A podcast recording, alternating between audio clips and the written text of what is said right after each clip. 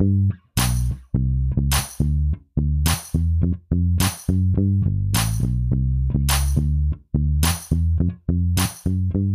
pasó, Chavisa? Bienvenidos a Explicación No Pedida, el podcast de Lisan Algabe. ¿Cómo estás, Eugenio? Hola, Germán. Eh, mucho gusto saludarte una vez más después de, no sé si dos o tres meses, no sé cuánto tiempo ha pasado eh, desde la última vez que platicamos y que grabamos juntos este, este gran podcast que mucha gente escucha y mucha gente nos ha pedido regresar. Eh, ha sido difícil, ha sido difícil, han sido semanas muy complicadas para todos los que somos parte de este gran proyecto. Extraño a Chema, güey. Te voy a decir la verdad, lo extraño, lo extraño bastante. Sé que nos escucha y, yo sigo esperando su, regreso, su segunda venida, ¿no? Su regreso glorioso. Este, sí. Sí, totalmente. porque pues, la gente, la gente se preguntará que por qué, que por qué nos hemos detenido, ¿no?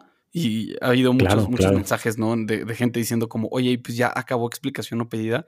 Y sí, todo el mundo empezó, claro, todo el mundo empezó de que, ah, o sea, ya se acabó el sueño, de que fue un buen proyecto, pero como todo lo que hacemos, eh, pues ya fracasaron, ¿no?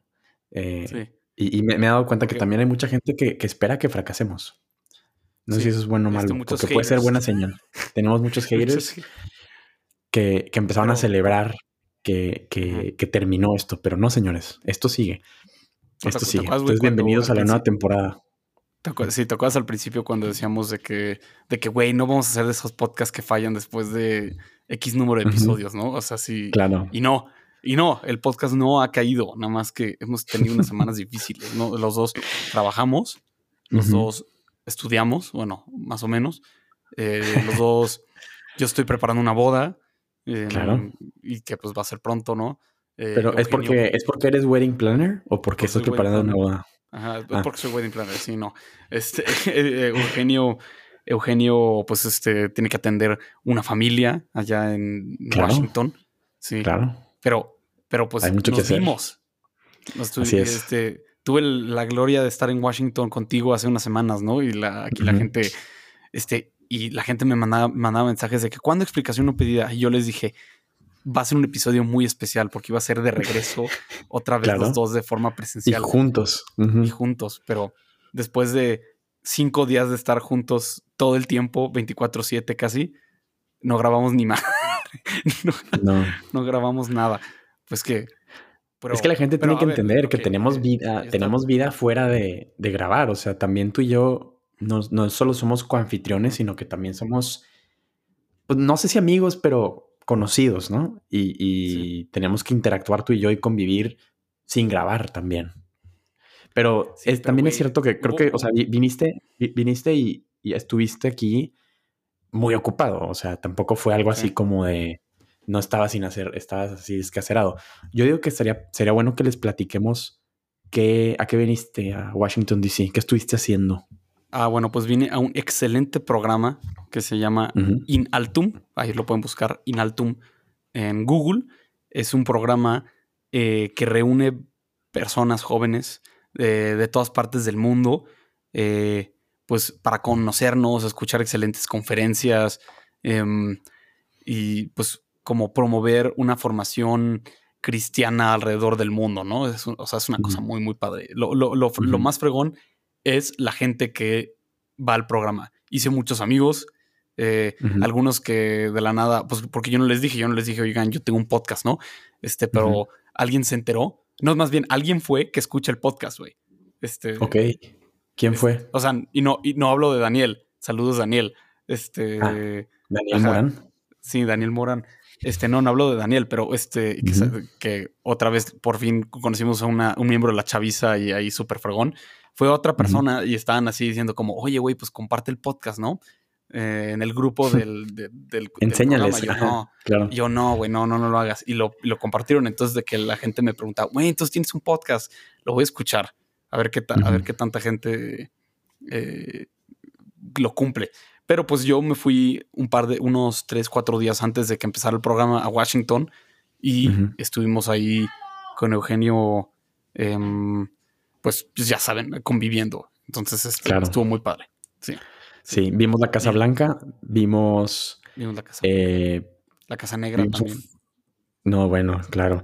Em, la casa gay. Vimos, la, ¿Sabes qué? Es la casa gay, así es. vimos parte de un desfile LGBT eh, en la Casa Blanca, que luego ves en Twitter los videos y dices, no, si es así, realmente sí sucede que andan casi que en, canicas, válgame la redundancia. Este, o Fue muy la expresión. Pero también fuimos a la librería del Congreso, muy buena. Maravillosa. Gran librería. A la Suprema Corte de Estados Unidos. Capitolio. Al Capitolio. Entonces. A revivir los eventos de enero 6 del 2021. Sí, fue 2021. Fue, fue, fue toda, sí, fue toda una experiencia enriquecedora para ti, ¿no? Como abogado. Sí. Como, como conservador, tal vez. Como católico. sí. Estuvo muy padre. Y la verdad es que, o sea, tuvimos unas pláticas ahí que justo yo pensé, puta, si hubiéramos grabado esto, sería un gran episodio de explicación o pedida, ¿sabes? Este. Sí. Sí, pero, pero no, pues no y también podcast. platicando, platicando tú con tus nuevos amigos en Inaltum, me imagino que también tuvieron conversaciones muy interesantes, ¿no?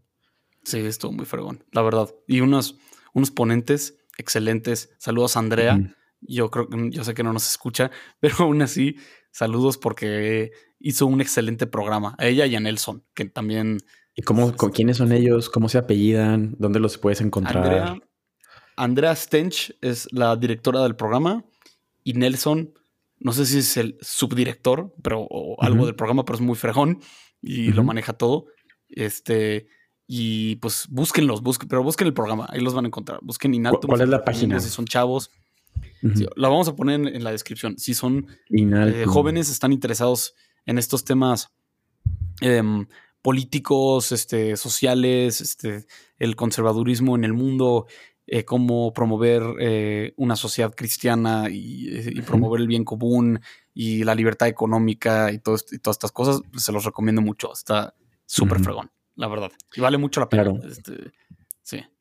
Sí, la verdad yo siempre quise ir, pero creo que se me pasó, creo que se me pasó el, momento, porque según yo es como para universitarios en su último año, tal vez, o recién graduados. Más o menos. O sea, hay gente, hay gente de, varias. Eh, o sea, sí, hay gente de varias edades. O sea, de, que yo. Había muchos universitarios, pero la mayoría eran recientes graduados, ¿no? O sea, como, como dices tú, como personas entre 22 y 25 años. Pero había un par de, eh, de, de, señores de ahí un poco más grandes, ¿no? Saludos a Memo. Entonces, este, pues no se desanimen si, si no creen estar en la edad yo diría, apúntense. Hay muchas oportunidades. Y parece que vamos, parece que estamos aquí eh, patrocinados por Inaltum, pero no. Este, nada más lo recomendamos mucho, estuvo muy fregón. Y también les recomiendo ir a, Washington a quedarse en casa de Eugenio unos días. Este, 10 de 10 y, es barato. Entonces, este, no me cobró casi nada, nada más como mil dólares a la, noche y, así. Entonces, se los recomiendo mucho pues, ¿qué andas, andas viendo la página o qué? No, no, no, es que creo que tengo problemas de internet, de conexión, entonces ah. tal vez va, a tener que haber un corte por aquí, porque no te veo. Yo te escucho perfecto. Eh, ¿Y me ves bien? Sí, te veo bien. Bueno, sigamos, aunque sea sigamos. con puro audio. Bueno, pues. Bueno, entonces para entrar en pues, materia ahora, Germán. No, tú di, tú di, tú di, por favor. Adelante. No, mejor tú, mejor tú. Bueno, Eugenio ha estado leyendo la excelente novela Dune. Yo hace unos dos años que este, se la recomendé a, pues no solo a Eugenio, sino a un grupo de gente y yo no podía dejar de hablar de Dune y decía, es que tiene que ver esto, esto está fregoncísimo, no puede ser. Y pues como muchas cosas, la respuesta fue, sí, sí, sí, güey, ya. O sea, pero por alguna razón eh, Eugenio consiguió el libro o se lo compró su papá y... Me lo regaló, me lo regaló mi papá, así es. Ajá. Ahora ya está completamente Dune pilled, ya está metidísimo en el tema y no Estoy obsesionado. Estoy obsesionado con Dune, es de los mejores libros que he leído, de verdad. Impresionante cómo te gancha la historia, lo complejo que es, todo lo que está sucediendo, todas las variables que hay que considerar. Habla de política, religión, filosofía, es como un viaje del héroe, ¿no? Eh, el, volverse hombre, porque empieza siendo un chavo de 15 años y va como creciendo durante la, a través de la historia y va encontrando como su lugar en el mundo y, y bueno, es, es muy heroico. Eh, y yo no sé por qué. Pero también es como el anti-viaje del héroe, ¿no? Porque, o sea, sin spoilear, porque creo que no es spoiler, desde el principio ya sabes cómo va a acabar el libro, porque te lo dice, ¿no? Sí. Sí. sí. Entonces es como. El, mismo libro te va diciendo, o sea, cada vez que empieza un capítulo, como que te va, te va dando pistas de qué va a pasar, pero no sabes cómo va a pasar eso, ¿no? Y tampoco sabes bien exactamente cómo interpretarlo, porque no tienes la historia, no tienes el contexto. Entonces sabes cómo vas, vas enterándote de los resultados, pero tienes que leer todo para entender por qué y qué significa. Eh, entonces, claro, o sea, por un lado dices, no, no, sí, no, te lo quiero arruinar el libro, pero por otro lado dices, bueno, aunque te lo arruine, o sea, o más bien, aunque te diga qué va a pasar, no te va a arruinar la experiencia. ¿Me explico? Este... Es que es un poco la temática, ¿no? Que es como, oye, pues, el, o sea, el personaje principal eh, ya sabe, o sea, puede ver el futuro, ¿no? Este, tiene como eh, su, su, manera de ver las cosas, no ve todo como a forma de presente, más bien, y esto pues se va aumentando conforme va pasando la novela, ve todo el tiempo como si fuera, como si estuviera pasando al mismo tiempo, ¿no? Este, y, y entonces él, como él ya sabe que va a acabar, cómo va a acabar todo, pero a pesar de eso, él sabe que de todas maneras tiene que vivir el proceso a partir del cual van a suceder las cosas que él ya sabe que están sucediendo en su cabeza, ¿no? Claro, entonces, claro. Entonces, pues un poco es como, sí, no, no, no, no, no, no hay ganas de spoilear, ¿no? Pero, pero en parte, pues la temática del libro es, oye, pues a pesar de que ya sepas el spoiler, el camino hacia lo que ya sabes que va a pasar sigue siendo como este, importante de recorrerlo, ¿no? Pues sí, la verdad es que Dune o Duna en español, si lo pueden buscar y leer, de verdad no les puedo recomendar más esa experiencia. Y también está padre porque justo salió una, película en el 2021 que es más o menos como la mitad del libro. Y en noviembre de este año va a salir la segunda parte. Entonces también, si ustedes leen el libro, están en un muy buen momento porque pueden ver la película que no te va a decir el final porque es nada más la mitad y te va a ayudar como a leer la novela tal vez más rápido, con más, eh, con imágenes más vivas en tu cabeza, ¿no? Sí. Y, al, leer la segunda parte, más o menos puedes tú ir como en tu cabeza usando las imágenes de la primera película y en noviembre que salga tú ya vas a poder haber leído el libro y lo vas a disfrutar muchísimo. Entonces es, es muy bueno. De hecho se publicó en 1965. Entonces yo no entiendo por qué, por qué no es tan popular en México como es El Señor de los Anillos, como es Star Wars, como, o sea, estas sagas Harry Potter, ¿no? O sea, ¿por, qué, ¿por, qué, no pegó tanto en México? No sé. Yo creo que, o sea, no solo no pegó tanto en México, tampoco no pegó tanto en Estados Unidos. Ahorita, eh, como justo como acaba de salir la película, está un poco de moda. Pero si tú te... Yo me acuerdo que este, salió hace como cuatro años, ¿no?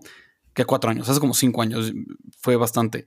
Eh, salió como el, el, anuncio de que creo que era Legendary Pictures estaba trabajando para hacer, estaba queriendo hacer la película de Dune y querían contratar a, a, Denis Villeneuve, que ya para ese momento para mí ya era de mis directores favoritos, por Enemy, por Prisoners, eh, y por creo que ya había hecho Rival en ese momento, pero no, mm. no sé si había sacado Blade Runner, que eso nada más como cimentó su, lo, lo, el buen director que es, ¿no?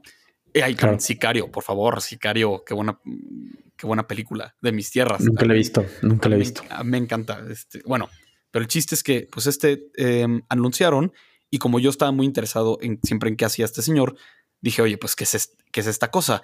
Y había muchos comentarios que decían, esta es una película imposible, nunca se va a hacer, em, va a estar mala, no existe forma.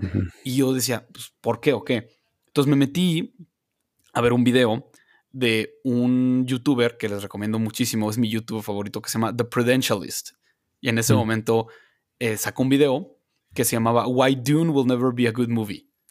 Es un video que dura como una hora, de esos como video essays que Este, pero muy buenos, ¿no? O sea, que, el tipo este, es más de filosofía que de temas de producción, ¿no? Entonces, este, y está muy tipo, y el tipo es muy letrado. Y yo ahí ya como que empezó mi curiosidad. Entonces leí el libro. Y a partir de ahí como que puedes entender por qué la gente dice que es una película ingrabable. Porque el libro, justo el, libro, porque tienes que a fuerza, no, no, puedes grabar una película que, que, sea tan similar al libro, porque el libro, pues como habíamos dicho al principio, es muy eh, atemporal. El, mm. el, libro empieza, cada vez que vas a empezar un capítulo, como dijo Eugenio, viene un pequeño, una pequeña como sección de una biografía o de un libro de historia que se está describiendo sobre los eventos que están pasando en el libro en el futuro después de haber pasado. Entonces, como que estás, ajá, está, ajá, entonces como que ya mm, estás, este, pues ahí estás como jugando con tiempo, ¿no? Y luego el, de que en el primero o segundo capítulo ya estás viendo cosas que van a pasar en el futuro o cosas que pueden pasar. Y, mucho del, y mucho del libro pasa en la cabeza, en la cabeza de los personajes. Claro, este, hay, hay, un monólogo interno de todos los personajes que te van dando pistas de sus motivaciones, sus intereses, sus deseos, sus miedos, que, claro, en el libro lo lees y pues tú, tú vas leyendo y sabes todo, sabes todo y ves todo eso, pero a la hora de intentarlo poner en una película se ve muy torpe, entonces, Germán y yo hace poco vimos, cada quien en su casa, ¿no? Obviamente, este, vimos el primer intento de hacer una película de Dune, que, bueno, la terminaron y salió en el cine y todo, de David segundo Intento, pero primero segundo intento, exacto, tienes razón. Pero primero que se logró. Sí, segundo intento. Hay que hay todo un tema. Ajá, sí, Claro. Este, ¿sabes qué? Pausa. No, no pausa el video, no lo cortes. Esto sigue, pero estoy pensando si no será buena idea eh, platicar el argumento de Dune para la gente que no tiene idea, porque siento que estamos hablando suponiendo que ya saben de qué se trata. Y hay pues mucha gente que no, ¿no? Bueno, entonces, sí, sí, vamos a hacerlo en un minuto. Sí. ¿Ok? Vas, tú, tú, tú, tú. Bueno, año 10.191. año 10.191 de eh, años después de que se fundó el Sindicato de Navegadores Interestelares, ¿no? Esto es como este de aquí a 30 mil años en el futuro, algo así. Ah, exactamente. De aquí a 30 mil años en el futuro, en algún punto del futuro hubo una guerra contra, contra la inteligencia artificial, entonces no hay inteligencia artificial en el futuro, no hay computadoras como tal. Hay gente que está entrenada, que pueden hacer lo que hace Excel, pero pues ellos lo hacen en su cabeza y entonces son como asesores políticos. En el futuro hay una sustancia súper importante que se llama spice o melange, que en español, no sé, pues la especie, ¿no? Este polvo, el, polvo, polvo mágico que se usa para viajar entre, entre planetas, ¿no? Y aparte, alguna gente lo usa porque tienen como poderes para ver el futuro y así. Y esta, esta sustancia solo se puede sacar de un planeta que se llama Arrakis, que también le dicen Duna, ¿ok? Porque es un planeta desierto donde hay unos monstruos gigantes que se llaman, o no, que son como gusanos, unos gusanos gigantes, ¿no? Y esos gusanos gigantes son necesarios para que se produzca esta sustancia, que es la, es la sustancia más importante del universo. Entonces, entonces eh, hay un imperio este, galáctico, haz de cuenta, que de hecho Star Wars sacó mucho de esto, pero bueno, eh, hay un imperio galáctico, entonces hay un emperador y hay como casas nobles, como en la Edad Media, como los como como en, en, el, eh, casas feudales, en el feudalismo, pero son planetas. Y entonces el emperador le da a una casa el poder de controlar Arrakis y encargarse de extraer esta sustancia tan, tan valiosa del planeta, ¿no? En Arrakis es un desierto, casi no hay agua, y hay unos nativos de ahí que son los Fremen, y los Fremen quieren ser libres, ¿no? No quieren tener a gente ahí extrayendo esta especie. Y entonces empieza el libro con que el emperador le da el privilegio a la, familia Atreides, a la casa Atreides, de ir a y, tener y tomar el control de Arrakis. Pero todo esto es una trampa, ¿ok? Y eso ya lo sabemos del principio, es una trampa. Y así empieza. Y ahora, hay un montón de cosas que no estoy diciendo, obviamente. Es, que si se escucha drogadicto, es porque lo es. O sea, si se escucha raro. Es, un trip. Es un trip, es mega trip. Así dice que, güey, qué chingados, qué onda con, este, con esta trama. Es que, ajá, es, es, el punto. O sea, es muy. Claro, y, en, parte, en parte es la razón por la que decían que era ingrabable la película, porque el tiempo que vas a tardar en como en establecer el mundo en el cual la historia se lleva a cabo, ya es tiempo de este o sea, es tiempo que pudiste haber gastado contando la historia. Entonces, en la película, la, más vieja, el, segundo intento del que estamos hablando, sale, empieza la, película con una narración de una, de, una tipa que está como explicándole todo a la audiencia, pero, o sea, de forma muy poco. O sea. Muy poco inteligente. Creo que, creo que la película nueva te da la historia y respeta la inteligencia de la audiencia para bien, para que viendo la historia puedas ir interpretando y puedas ir entendiendo qué está pasando, en vez de que salga una cara gigante y que te diga lo que acabo de decir yo. Este es el año Sí, no, literal eso. Pero, en parte, pero, pero lo malo es, o sea, hubo gente que yo sé que vio la primera película sin haber, la, película más reciente sin haber leído el libro y que dijo, güey, no entendí. Claro. está malísima. Ajá. Que puede ser parte del problema de eso, o sea, de no tener la narración que te explique todo, que es como, güey, pero no entendí por qué hay el planeta y qué sé qué y así. Entonces, lean el libro, mejor, Lean el libro porque, a ver, obviamente, por ejemplo, una interpretación muy obvia es que esta sustancia tan valiosa es una metáfora sobre el petróleo. Ajá. Eso es como lo más obvio, ¿no? Y muy superficial también, ¿no? es muy superficial, pero, pero es muy importante. Sí es importante porque sí es ecológico, o sea, sí también es un libro que comenta sobre el cambio climático y todo eso. Creo que no es lo más importante que hable el libro, para nada, pero es una interpretación. Y entonces es un libro tan complejo y hay tantas como capas que tiene la historia que cada quien lo va a leer y cada quien saca algo distinto dependiendo de tu propio, eh, de, tu propia historia, ¿no? O sea, seguro, has visto, seguro has visto youtuberos o gente que así que habla del libro y que creen que el mensaje principal es el tema ecológico. Y, es un poquito, no sé, a mí me parece como, ay, como que no, güey, nada más no estás, no, no eres el vínculo de nada, no estás captando. Este... No, sé, no sé cuál sea, no sé cuál sea el tema principal de Dune. O sea, creo que creo que lo hace tan bien y, toca tantos temas de forma tan buena y tan profunda y tan inteligente que sí entiendo por qué hay gente que dice, este libro se trata de la, de la extracción de recursos, del cambio climático. Claro, sí, porque, porque sí, porque sí, porque es gran parte de la historia y, del mecanismo de lo que sucede depende de eso. Y la política también está dependiendo de eso y, y, como todo el, aspecto económico, como el artículo que te mandé, ¿no? De un profesor de acá de la universidad en la que estoy estudiando, escribió un, artículo breve, pero muy interesante sobre cómo funciona la economía en, la historia de Dune, ¿no? Pero entonces, creo que es un libro tan bueno. Sí, está padre, está padre. Pero es un libro tan bueno que, que, cada quien va a extraer lo que más le importe, ¿no? También podrías hablar, por ejemplo, de la paternidad o de la masculinidad en Dune, ¿no? O de la idea, del, Mesías, de las, de, las profecías. De, la religión. También es un libro muy meta.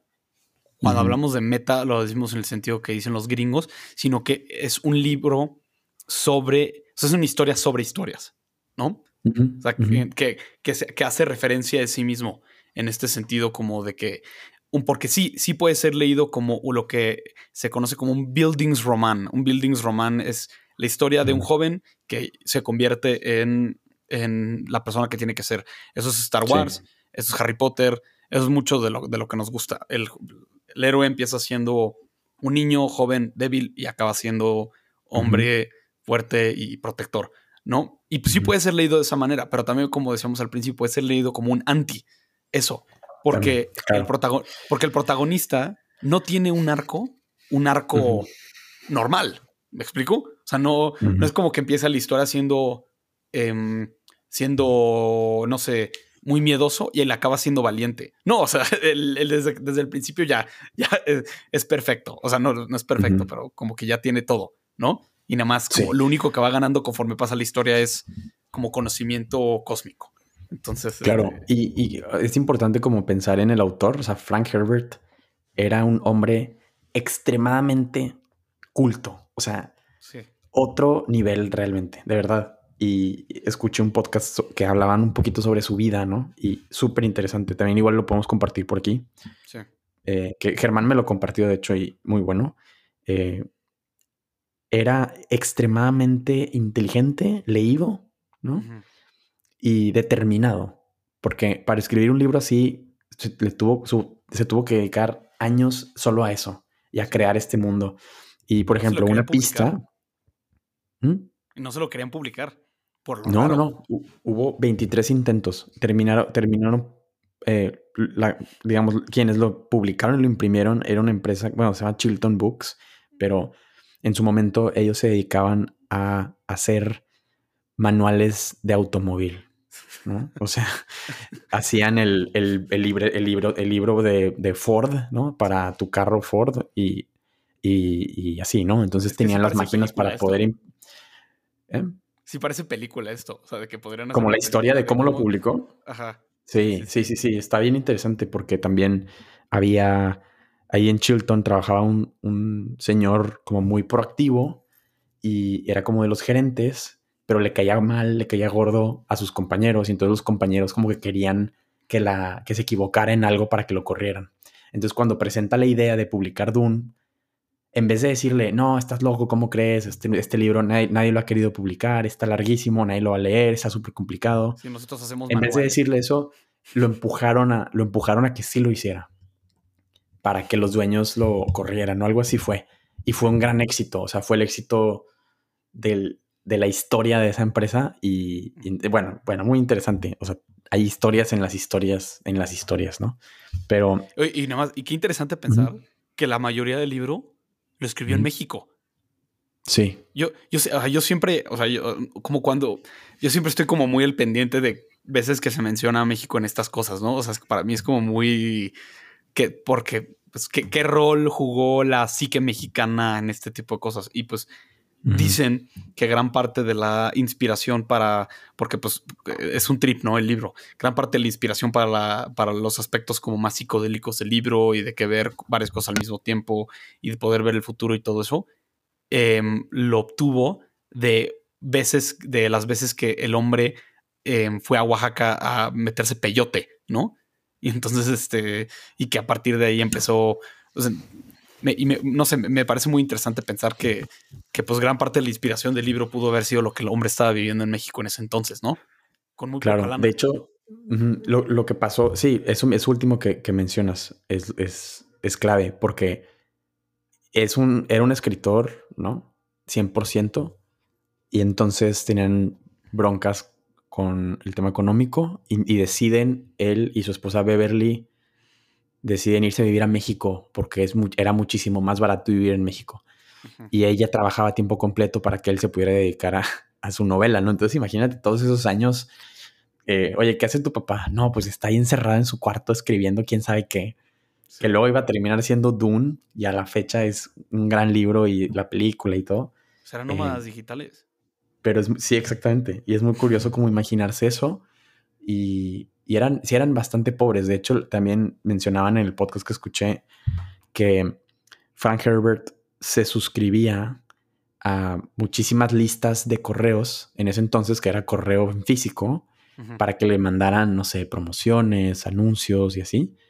Y entonces juntaba todas las cartas que le llegaban y con eso eh, cocinaban. O sea, era combustible para la estufa que tenían porque eran muy pobres, ¿no? O de que hacía frío y entonces con eso se calentaban y, luego empezaron a celebrar Navidad eh, el Día de Reyes, el 6 de enero, porque pues, los juguetes eran más baratos y así. O sea, como que sí es una historia un poco triste, pero, pero luego terminaron en la cima del éxito totalmente, ¿no? En una casa en Hawái, porque se hizo súper millonario con su libro. No se hace que está, que está cabrón porque, güey, de que luego yo pienso, Ay, o sea, como que siento que todo el mundo tiene como ciertas como tendencias artísticas, ¿no? Que es como, güey, me encantaría ser escritor, pero pues no tengo ni tiempo ni lana. Oye, me encantaría ser pintor, pero todo esto. Mm. Y es como, no, eh, el tema no es que no tengas lana, el tema es que no estás, ah, este, no estás, no tienes suficiente fuerza de voluntad para hacerlo, porque este tipo pues estaba mucho peor que tú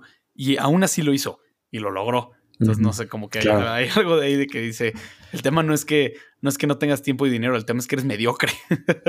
¿No? Mm. y pues qué fuerte, ¿no? Este tipo, este, pues lo logró, güey, lo logró. claro. Pues no sé, o sea, a ver, sí, yo no sé la, o sea, mediocre es una palabra muy fuerte. Sí. Muy como, porque haz de cuenta que suena como si, ah, es que eres mal artista.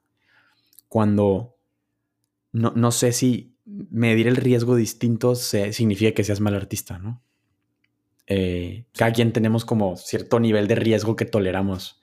Entonces, claro, tal vez el tener una alta tolerancia al riesgo te haga buen artista, pero no, no como tal por el talento artístico, sino porque te permites el riesgo de dedicarte a eso.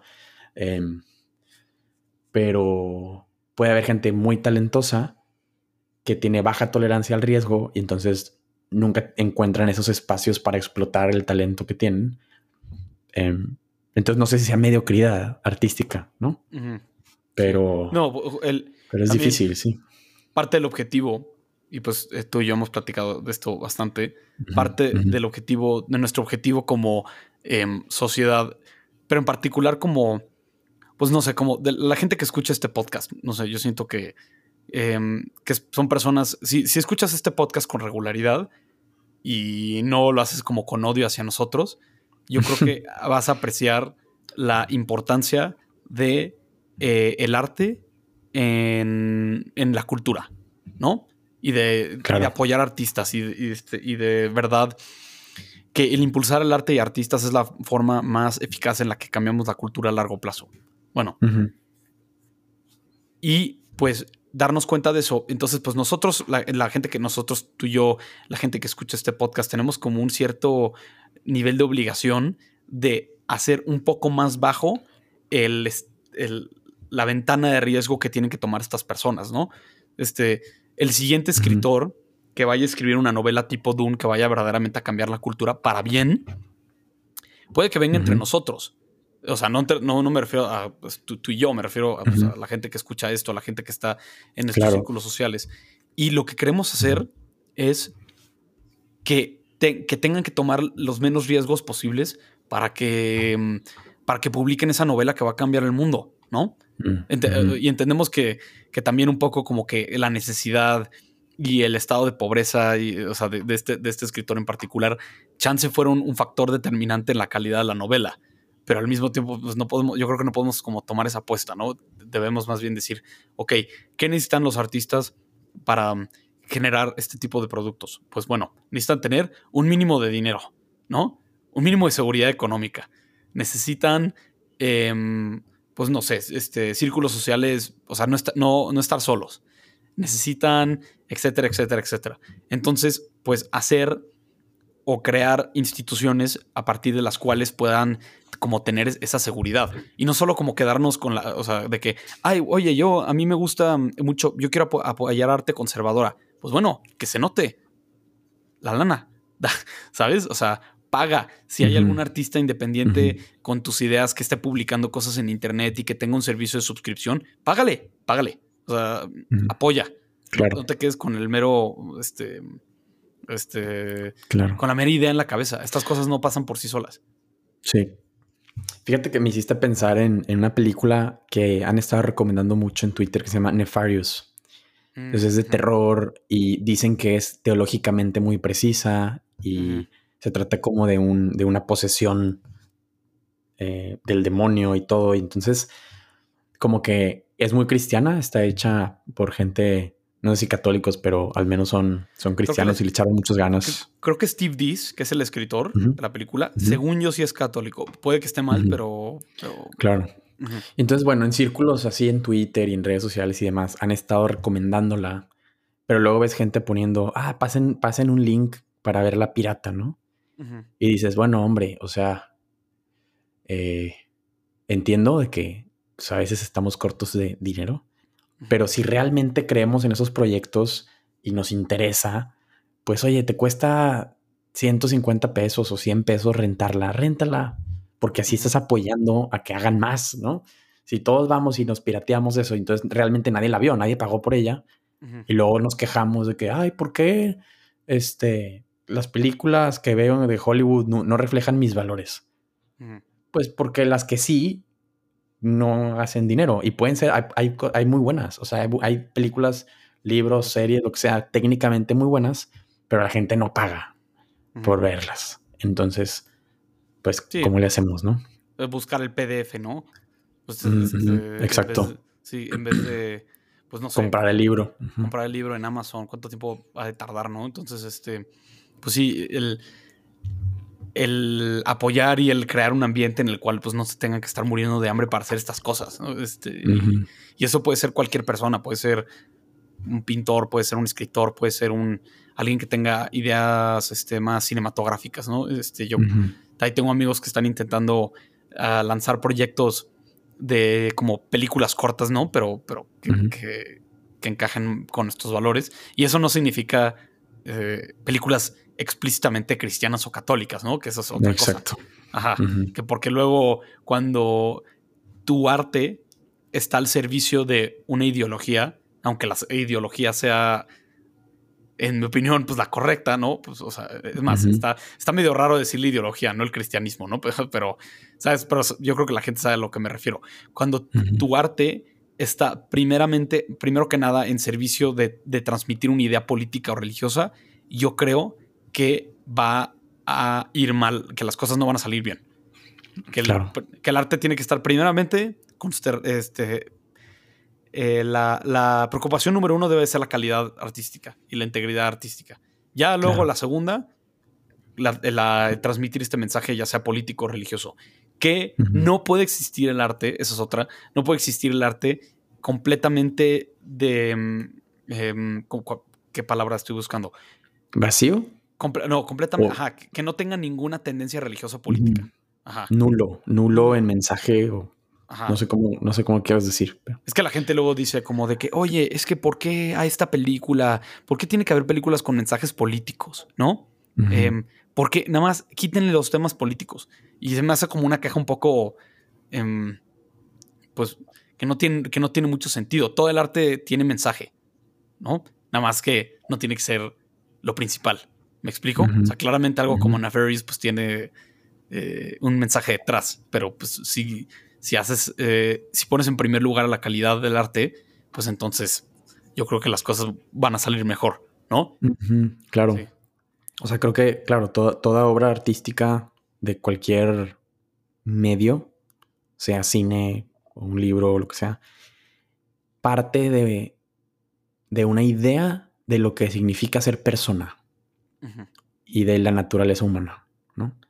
Incluso las que parten de la idea de que no hay naturaleza humana y que todo es relativo y que cada quien se hace a sí mismo. Eso también parte de una idea objetiva de lo que es ser persona, ¿no? O sea, el decir cada persona se hace a sí misma es decir que las personas tienen esa naturaleza. Pero bueno, a lo que voy es que en, este mundo ya tan conectado, vemos cómo hay grupos ideológicos, tendencias filosóficas que chocan entre ellas y, surge una sociedad que no se entiende Entre, entre, entre ellos. No hay un diálogo porque partimos de ideas.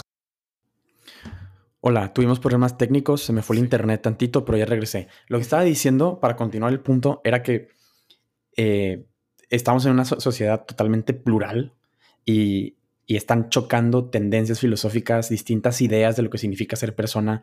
Y en el arte, en las series, en las películas, nos están diciendo qué idea tienen de qué significa ser persona. Entonces, si nosotros queremos disfrutar de historias entretenidas que partan de la misma premisa o de la misma idea de, que tenemos nosotros, pues tenemos que, uno, saber discernir, ¿no? Entre qué, qué película me está diciendo la verdad sobre lo que significa ser persona, cuál me está planteando una distinta y cuál está diciendo que no hay esa verdad. Entonces, ser inteligentes como entrenarnos en ese ojo clínico de distinguir entre ideologías y entre filosofías y luego apoyar en las que estamos de acuerdo, que aparte sean buenas, porque luego es propaganda, como tú decías, Germán, y me hiciste pensar, por ejemplo, en la poesía latinoamericana, eh, o la canción de protesta durante el siglo XX, cuando todos estos países latinoamericanos querían, bueno, de izquierda, ¿no? Querían hacerse como comunistas y así. Pienso en Cuba, por ejemplo, pero creo que sucede en todos los países latinoamericanos, básicamente. Perdón, déjame terminar. No, creo más que tenemos que decir que hay muy buena propaganda. La propaganda puede tener mucha calidad, sí. Exactamente, es, es, lo que iba. O sea, termina siendo propaganda. Entonces, sí, Silvio Rodríguez, oye, qué bonita música, ¿no? pero, pero era propaganda o es propaganda. Eh, y entonces, qué difícil encontrar como ese justo punto medio en el que haces algo muy bueno, entretenido, que te hace pensar y así, que, que comunique algo, porque es inevitable esa comunicación de idea, pero, pero que no se vea chafo porque es propaganda, ¿no? Que no se vea cursi, ¿no? Este, y entonces yo creo que ahí está el, el genio de, del artista.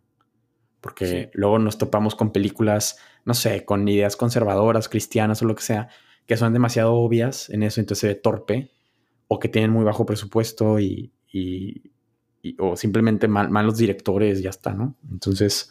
Sí. Y también, bueno, creo que, creo que esto es, esto es bueno. O, podcasts, ¿no? Podcasts muy chafos, ¿no? Que, que son muy obvios en. No, no se crean. O sea, sí, sí, pero no. Sí, pero no. Pero sí, hay, hay un.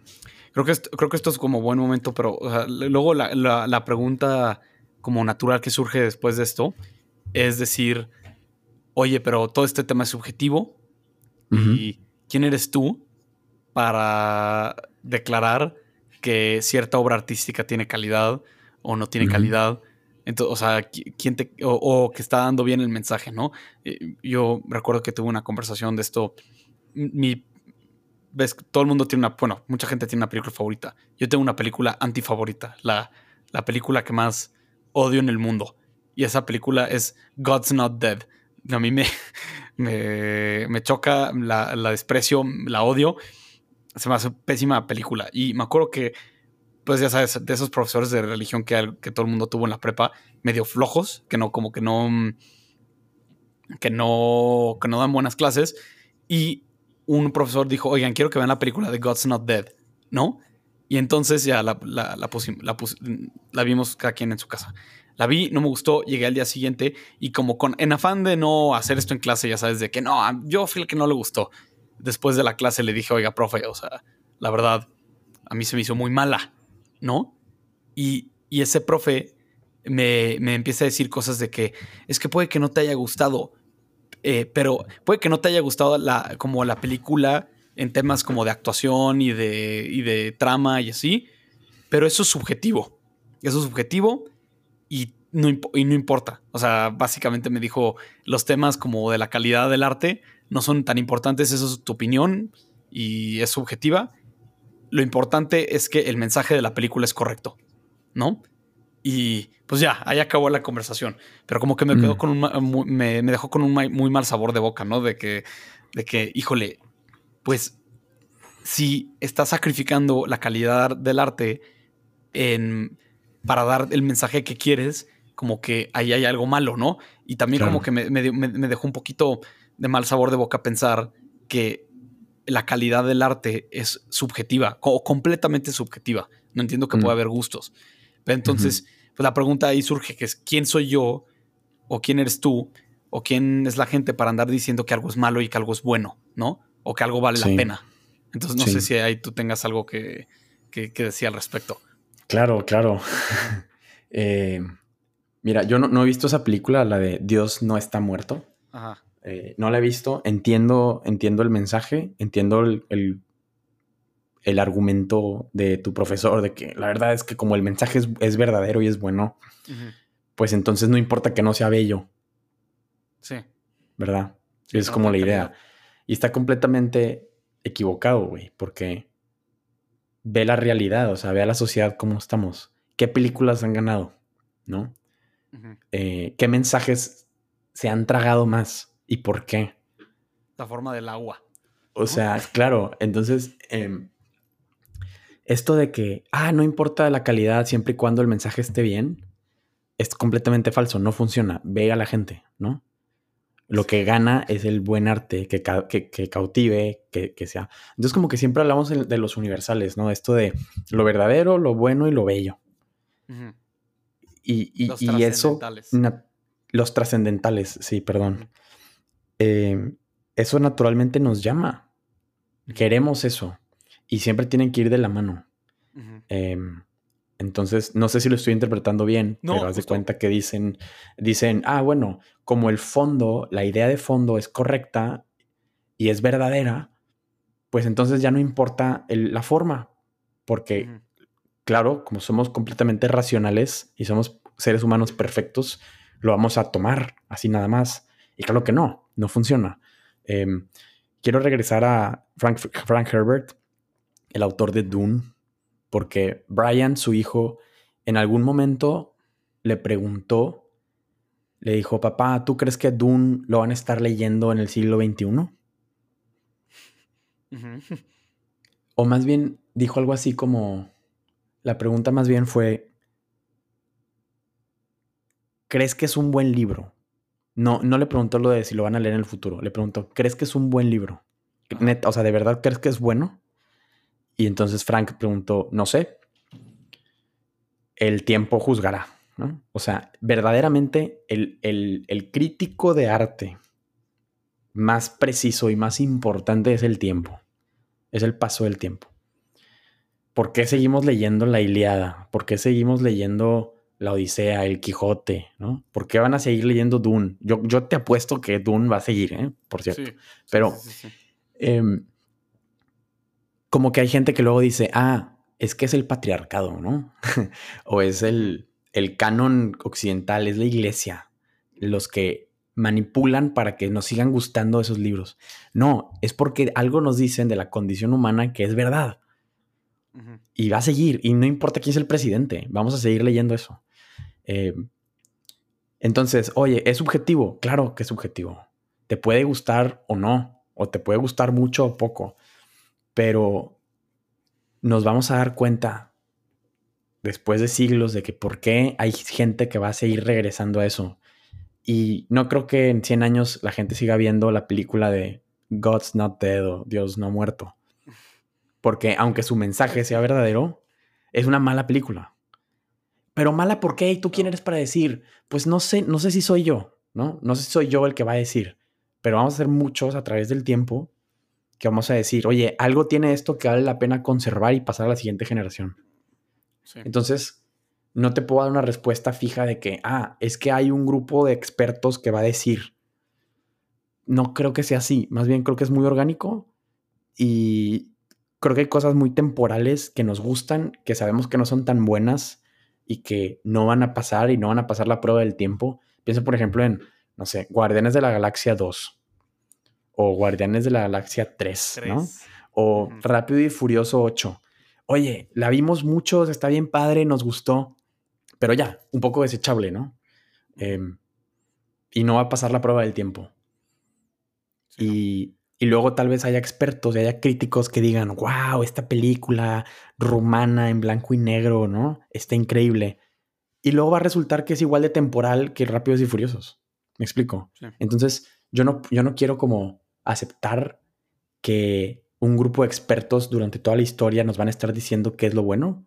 Sí pasa de manera natural, pero sí hay algo en nosotros que nos permite interpretar algo objetivo, escondido en esa subjetividad de una obra de arte. Y, y nada más, también a ver, obviamente no, no queremos, como dices tú, que exista ese grupo de personas selectas que sean las que escogen y, las que no escogen. Pero al mismo tiempo, hay como un tema ahí de, de uno tiene que desarrollar cierto gusto a partir del consumo de lo que la gente ya ha determinado que es buen arte a, lo largo de la historia, ¿no? Es, obviamente, esto no es una regla, pero yo confío más en el criterio de una persona. O sea, si alguien se la vive viendo películas, va al cine, es una persona muy culta, muy letrada, ¿no? Este, va al cine, ve una película y dice, oye, me gustó mucho. Naturalmente confiamos más en el criterio de esa persona que en el, en el de alguien que, que pues no ha desarrollado un gusto, este, un gusto más refinado por el cine y que va y dice que está buenísima, ¿no? Siempre y cuando la opinión de la persona, de la, del que tiene el gusto refinado, por así decirlo, venga de un lugar sincero, porque nada más bien, porque a veces, ese es luego el problema, a veces viene de un lugar de, de como ostentación, ¿no? De pompa, como decir, como, es que yo yo aprecio este, esta arte, esta película búlgara, este, en blanco y negro y quién sabe qué, porque yo soy el más letrado y tú eres un, este, un inculto, un de clase baja. No, si, si viene de ahí, obviamente, pues tu crítica está manchada de una preferencia como política y, este, y social, o sea, como de pretensiones sociales que, pues, que, no, que no son buenas. Pero si viene de un lugar como verdadero, de una apreciación verdadera del arte, entonces yo confío más en, en el saber y el entender de la persona preparada, de la persona que la persona no está preparada. Entonces, pues, si estoy de acuerdo, este, cuando tú, cuando yo o cuando tú o cuando alguien dice, oye, esto está malo, y yo creo que tenemos que tener cierta humildad, pero también cierto, como una visión realista de como nuestro valor como críticos. Este, decir, como, mira, si tú vas al cine una vez al año y nunca lees libros y tu, tu cultura es TikTok y así, y dices, oye, esta película está mala, puede que tengas razón, pero, pero tienes que también darte un poco de cuenta que, que probablemente tu criterio no es el más, este, sí. el, más válido, ¿no? Entonces, y requiere un poco de, de pues sí, de como, no, no, no quiero decir falta de humildad, pero un poco como de, de saber el tipo de persona que eres y lo, y lo oculto que, te has vuelto a partir de el consumir y de pensar en el arte críticamente para tú decir, oye, yo vi esta película o yo leí este libro y yo me atrevo como crítico, poniendo mi reputación en, juego, a decir que esto es bueno o que esto es malo, ¿no? no, dejo de... Es que el, el acto de decir que algo es bueno o algo es malo no puede ser un acto sin riesgo. Es como lo de Rata, en Ratatouille, ¿no? Yo no dejo de pensar en esa escena de Ratatouille que a mí me gusta mucho, que es muy buena, que es cuando este, el crítico dice, la gente, que, que la vida de un crítico es, este, es cosa fácil, ¿no? Pero es, si es fácil la vida de crítico, es que no estás viviendo la, la vida de crítico de forma correcta, porque como bien dice él en, en la escena, que el crítico arriesga cuando defiende lo nuevo o cuando mm, cuando, defiende lo nuevo o pone su reputación en juego para eh, no solamente defender lo, nuevo, sino para condenar lo nuevo, ¿no? Y entonces ese, es el lugar en donde el crítico debe de estar, poniendo su reputación en juego. Y, o sea, no, no, no solamente como de que, ah, o sea, haciéndolo así al, como, a como venga. no, no, sé si me doy a entender un poco. Claro, totalmente, totalmente. Y sabes que creo que un punto importante a pensar es que no hay arte que salga de la nada. O sea, todo tiene influencias de otras cosas. Sí. Entonces voy a volver a regresar, voy a volver a regresar a Frank Herbert. Totalmente voy a regresar a él porque Frank Herbert justo, o sea, creo que la mayor parte del trabajo que hizo para la novela fue buscar referencias, tal cual. Entonces se puso a estudiar la historia del cristianismo y del catolicismo. Se puso a estudiar el islam. Se puso a estudiar el budismo. Él era, era budista. Leyó muchísimo de los clásicos griegos. De hecho, Atreides, el apellido Atreides, era el apellido de Agamenón en la Iliada y entonces te, te está dando una pista del destino fatal que esa familia va a vivir. Y entonces si tú tienes todas esas lecturas y lo, y lo, lo, lo ves, lo logras como ir apreciando, te va a ir dando y te va conectando con el canon o con toda esta historia de la cultura humana, ¿no? O sea, que algo nos dice de lo que significa ser persona. Y creo que los críticos sirven también para eso, para que nos orienten y digan, mira, esto comparte ciertas cosas con todo lo que, si volteamos hacia los últimos 3.000 años, eh, todo lo que se ha escrito al respecto de, de, este aspecto de la vida humana. Entonces, Oye, no se está tratando de que miren, em, la visión cristiana de la persona es correcta y aquí está, y esa es propaganda. Más bien te dice, ¿qué pasa si a un hijo le matan a su papá? ¿Cómo va a reaccionar? ¿Qué va a sentir? a qué retos se va a enfrentar, qué, qué, qué, está luchando, con qué está luchando dentro de sí mismo, ¿no? ¿Qué papel tiene que tomar?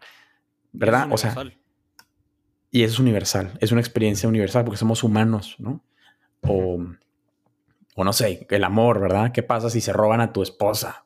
O así, entonces, ¿qué vas a, como, ¿qué vas a hacer? ¿Cómo vas a, no? Entonces la Iliada o lo que sea. Pero, o por ejemplo, ¿qué pasa si em, los molinos de viento por donde vives se convierten en gigantes, pues ¿cómo vas a reaccionar? ¿no? este, eso es universal. No sé, es una. ¿Qué pasa si un día te levantas y eres un, y eres un, escarabajo gigante, un bicho, ¿no? Sí, sí. Este, O sea, y entonces, todo el mundo le ha pasado. ¿Qué pasa si, qué pasa si un día se te antoja matar a una usurera? ¿No? ¿Qué, qué, va a pasar dentro de ti? Y todo eso, este.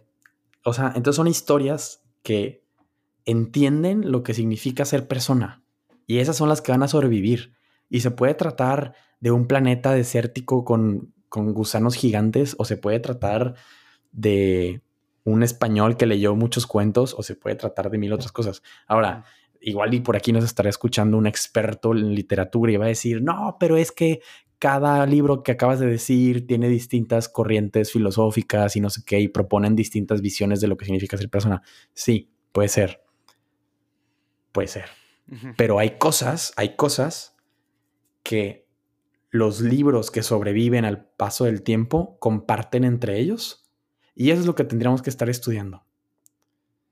Claro que es muy distinto Dostoyevsky de, eh, no sé, de Homero o lo que sea, pero muy distinto, contexto, todo, pero porque aparte es precristiano, pero bueno, pero algo sí comparten. Mm. Y ese algo es lo que nos está diciendo lo que es ser persona y es lo que sigue cautivando a gente que nada que ver, ¿no? Em, eh, y también señalar. Perdón, nada más, ya para como cerrar esa idea, qué pena que te estoy quitando mucho tiempo del micrófono. pero El, mi punto, mi punto, todo ese rollo era para decir que los críticos, los buenos críticos, saben detectar eso sacarlo y compartirlo. Y decir, vean esto nuevo porque es nuevo porque es viejo. Más bien, perdón, esto nuevo es bueno porque es viejo. Porque aquí está esta joya, aquí está esta otra y así lo puedes ver y lo vas a disfrutar, ¿no? Y, también, pero justo como, este, nada más eh, agregando lo que estás diciendo ahorita, creo que una buena forma, como regresando a los tres trascendentales, que tú decías que están intercalados, ¿no? Y que son como de cierta forma inseparables. Yo creo que una buena, un buen método que podemos, la que la gente que, que pues, quiere ser crítica de arte en cierto sentido, un buen método que se puede usar es reconocer que si tu obra o si lo que estás viendo, lo que sea, tiene un aspecto de los tres trascendentales, pero le faltan dos, o tiene dos y le falta, y le falta uno, es mala señal, porque normalmente las tres vienen de mano, ¿sabes? Entonces, este, si tienes una obra que es eh, estéticamente es una maravilla, pero que su mensaje es malo, entonces probablemente, o sea, cuidado, ¿no? Ahí puede que estés ante algo, ante algo que no, que no es de mucha calidad, o viceversa, ¿no? Eh, lo, lo digo porque, o sea, no sé, pienso que mi mamá ayer, ayer me dice que fue a ver la de los elementos, ¿no? La de la nueva de Pixar y estábamos hablando de la película y dice, pues sí, no, la verdad es que, o sea, se ve medio fea, pero tiene un bonito mensaje, ¿no? y yo pienso como, ok, aquí hay algo como raro. Pero sí, es, ¿qué lo hace verdadero? Con lo que tú dices, que tiene como esas joyitas universales de la experiencia humana compartida alrededor, a lo largo de la historia, que no necesariamente son, son católicas. Yo creo que, o sea, nosotros como pues, católicos, este, mucha gente que que impulse el arte católica, quiera fuerza como meterle así, eh, de esa forma como o sea, explícita el tema católico a, la novela, que a veces puede funcionar, pero, pero yo creo que la verdad, la, la verdad, o sea, si algo es bello, o sea, si algo es bello y está bien hecho, va a apuntar hacia la verdad. ¿Me, explico? Como por, otra vez, porque estos tres trascendentales están intercalados. Entonces, no necesitas hablar de doctrina cristiana en tu libro para que sea un libro cristiano. sino tiene que tener como esas, como dices tú, como joyas, em, bases de la experiencia humana universal que todo el mundo comparte para tener como esa cosa de verdad. Y eso ah, naturalmente va a apuntar hacia lo bueno. ¿Me doy a entender? Mm. este, no, creo que... ¿Tú crees que, tú, crees que una persona puede perder la capacidad de apreciar la belleza? Que, está tan torcida el sentido que tienes de lo que es bueno, bello y verdadero y entonces está completamente al revés la forma de cómo ves lo que es ser persona y entonces te eres incapaz de apreciar eso. Sí. O sea, mm. no sé si lo puedes perder, pero, pero puedes decir que lo pierdes. O sea, porque es una cosa que tienes que refinar. Y mm. pues tú y yo, pues hemos hablado de esto muchas veces, ¿no? Que hemos visto muchas cosas que, la gente dice, ay, es que esto es muy bello. No, bueno, eh, eh, eh, mucho más. claro, pues estábamos tú y yo caminando por DC, pues con todas estas cosas, ¿no? Del, del Pride. Y pues, ya sabes, hombres encuerados, ahí vestidos de perros, lo que sea. y hay gente que quiere decirnos que eso es hermoso. Sí. Que eso tiene belleza. Pero todo el mundo sabe que yo creo que la, más bien la pregunta versa sobre ellos saben, la gente que dice que eso es hermoso, ellos saben que no es hermoso o ellos tienen, o sea, y nada más lo están diciendo o tienen tan corrompido su sentido de la belleza que, que ni ya ni ellos se dan cuenta que, que no. ¿Me explico? Yo creo, sí. pues sí, pensar que es la primera. Que ellos saben que no es hermoso, nada más lo dicen. Sí. No sé, no sé qué opinas Sí. quería como conectarlo con la verdad. Porque si decimos, o sea, si es cierto que va de la mano y lo bello es verdadero y lo verdadero es bello, ¿no? Pues entonces la pregunta igual, además sustituyendo las palabras, pues sería de que si hay gente que se hace adicta a la mentira o empieza a creerse sus propias mentiras o la mentira en general. Em, y creo que tal vez eso es más fácil de, de ver en la gente y creo que sí, o sea, creo que sí es posible que alguien pierda su capacidad de, saber lo que es verdad por tantas mentiras que se ha tragado y que ya le conviene seguir mintiendo y luego se vuelve como indiscernible. El ya no sé qué es verdad y qué no. No sé. Y luego son temas muy delicados que luego hay gente que se puede sentir súper atacada y así. Pero es que la verdad, vivimos en una sociedad que no cree que hay una verdad. Es una sociedad que dice, cada quien tiene su verdad, de verdad, o sea, cada quien, de verdad, cada quien tiene su verdad. Y eso es verdad, ¿no? Eso sí es verdad objetiva, pero bueno, eso es, igual es otro tema para otro episodio, el relativismo moral y lo que implica para nosotros y para la sociedad, pero totalmente, es, es totalmente distinta la experiencia de hablar con alguien que cree que existe la verdad y con alguien que dice, no, pues cada quien, cada quien sus cubas. Sí. Yo creo que, pues sí. Y pues, y ahí el, eh, con lo que dices tú, pues hay un miedo, ¿no? De el decir que algo es bello, que algo no es bello, que algo es verdad, que algo no es verdad, es, pues como estábamos diciendo, em, pues es riesgoso, da miedo, porque estás tomando una postura y estás arriesgando tu postura y arriesgando tu reputación y arriesgando, te, estás, estás poniendo como en riesgo, no quiero decir tu conciencia, porque no, no, no, no, es la conciencia, estás como poniendo en riesgo de tu, tu aseveración y tu palabra. Y pues sí, es mucho más fácil vivir en un mundo, yo creo. Bueno, fácil a, corto plazo, ¿no? No a largo plazo. Es mucho más fácil vivir en un mundo, como dices tú, en donde pues, la belleza es subjetiva, la verdad es subjetiva, porque así no tienes que, que establecer tú como, o sea, una postura sólida en la, a, partir de, en la cual te puedan tirar. Este, pero implica cierto riesgo. Entonces no es tan fácil este, vivir en un mundo donde la verdad y la belleza es subjetiva.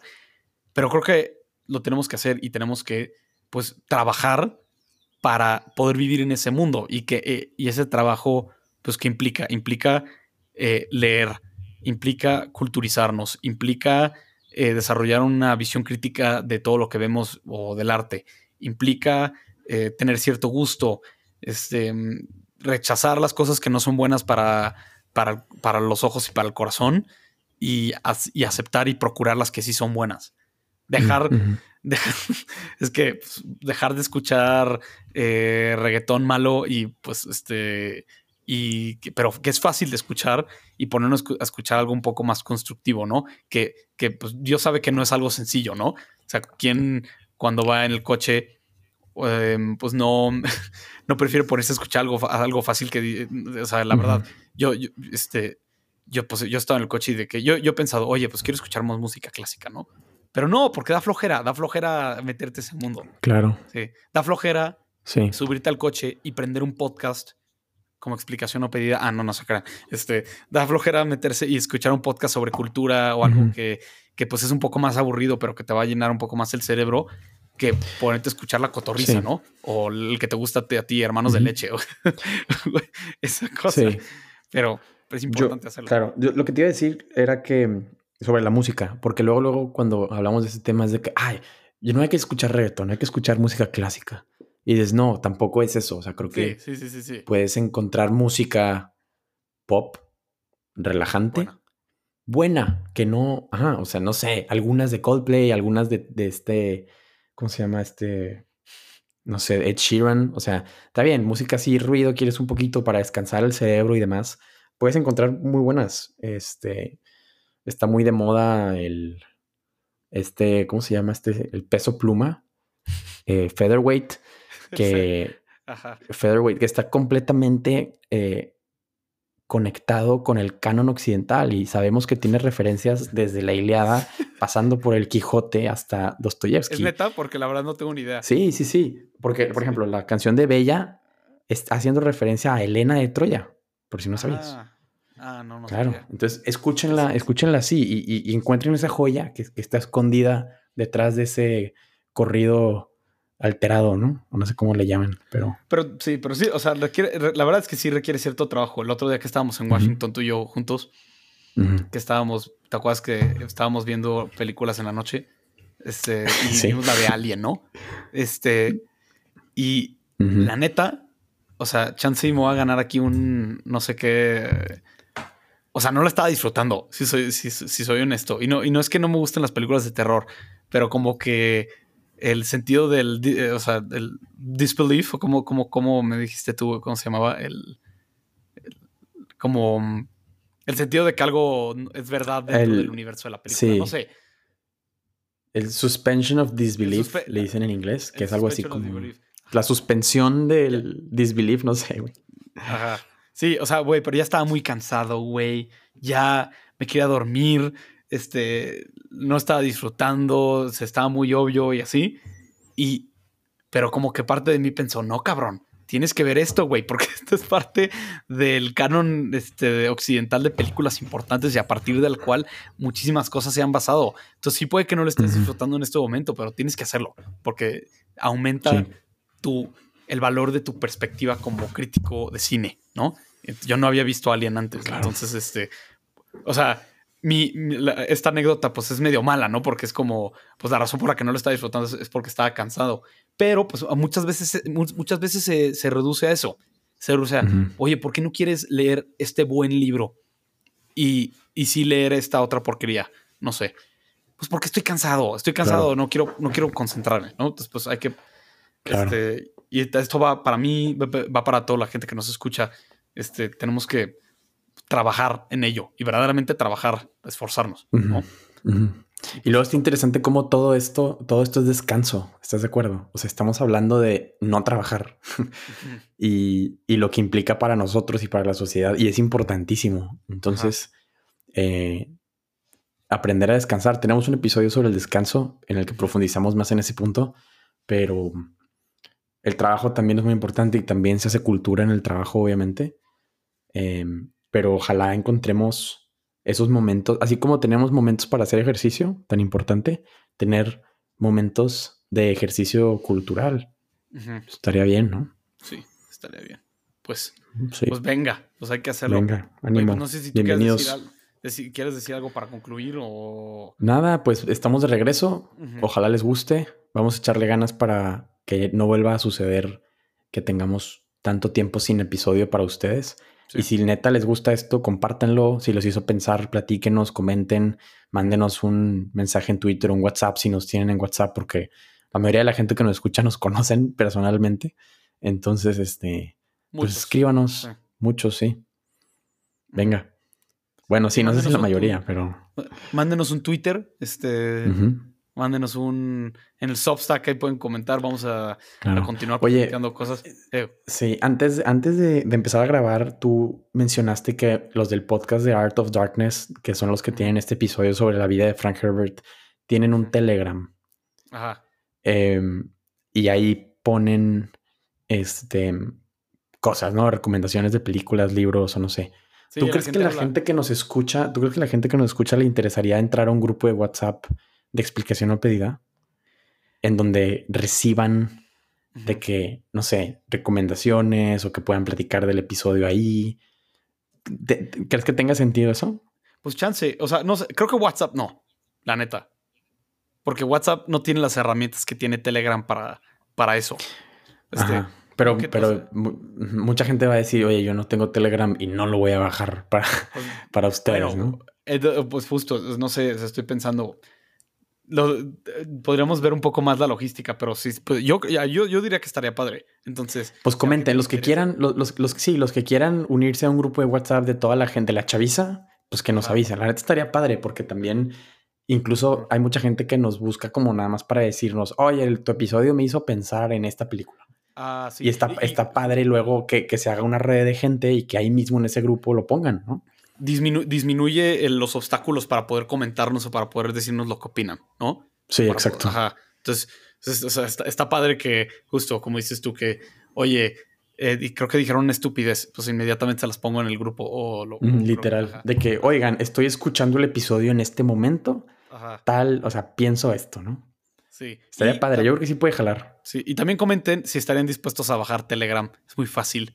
O sea, es que está como hecho para eso, la verdad. Está para tener como grupos de WhatsApp muy, muy grandes en donde eh, se compartan muchos links y las fotos. O sea, es, como más hacia eso. Entonces, si están dispuestos a eso, también comenten. Y si no, pues vemos cómo lo hacemos, ¿no? Pero pues este, literal es nada más descargarlo y hacer y picarle clic y de, y de que ya.